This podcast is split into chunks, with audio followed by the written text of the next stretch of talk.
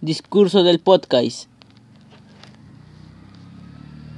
Distinguiendo a la profesora Flormira Padilla Cadenas, querida, con, queridos compañeros, muy buenas noches. Quien les habla es el alumno Rolly Fernando Ramírez Díaz de tercero A y en mi calidad de estudiante de la prestigiosa institución educativa de General Juan Velasco Alvarado de Santa Elena Norte del tercer grado A de secundaria.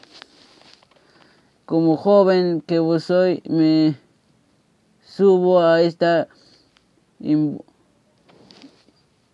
esta impuna para hablar ante de ustedes de tema muy preocupante sobre la contaminación ambiental y cómo decir la frase la tierra no es una herencia de, de nuestros padres sino préstamo, un préstamo de nuestros hijos. Solo cuando el último árbol vaya si, sido cortado, solo cuando el, el último río haya, sin, haya sido secado, solo cuando el último animal haya sido cazado, solo cuando el último monte haya sido destrozado, nos daremos cuenta de que el dinero no se puede comer.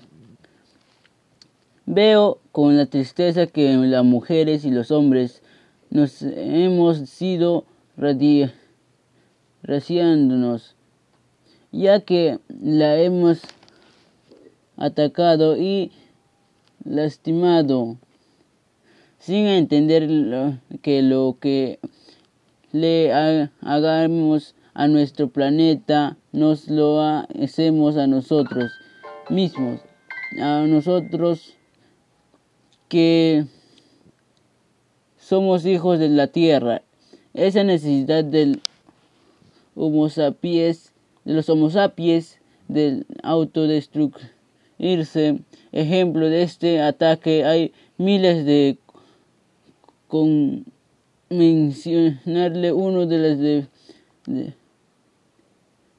uno que debería reflexionar, dolernos y mover nuestras conciencias. En este caso, el río lenta y cuando ha desempeñado el papel funcional de la vida, quienes, quienes lo han acompañado, los que fueron antes y los que tomaron ahora. En esa agua que hoy ha, ya no son cristalinas, en estos, están muertas, pero esto debería doler a los con conciencia de autoridades, de empresas y todos nosotros quienes hemos brindado basura, arrojando desechos o hemos dejado que todo esto pase. Hoy en, el, en ese líquido vital de se alimenta la existencia se agota. Hemos olvidado que este río es parte de nosotros, pues, pues no solo es agua, es la sangre de la historia de nuestros abuelitos y abuelitas, de nuestros padres y madres. En nuestro futuro, sencillamente es nuestra vida misma. Y ni, y ni que hablar de los gases todos tóxicos y la contaminación que cada persona aporta en medio ambiente cuando bota un pequeño papel de la, en la calle es una de las tantas causas que en la actualidad se presencian tantas muertes por fenómenos naturales.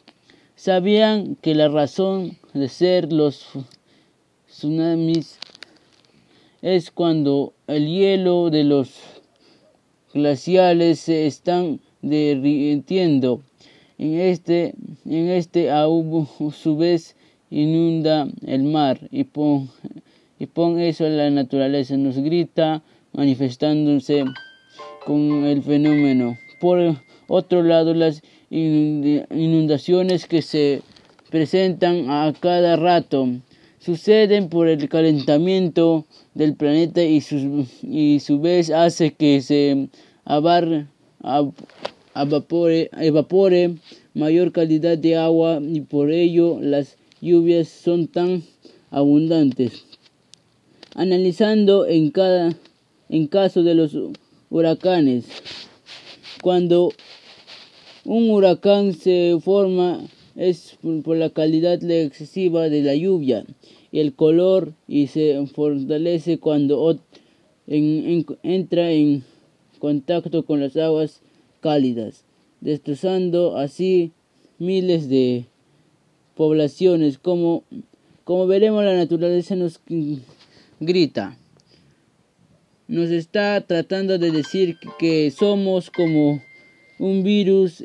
Ella actúa como esta forma desastrosa, porque esas son las consecuencias de que le produce el virus, la humanidad y el tratando de aliviarse a sí mismo, acabando con la enfermedad.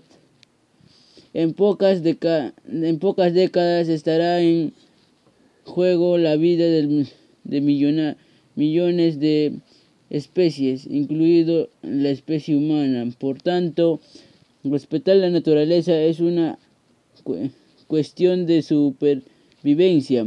Respetar el medio ambiente no significa tan solo respetar el entorno que el entorno en el que vivimos, conservar un paisaje o salvar a la extinción de las ballenas o elefantes.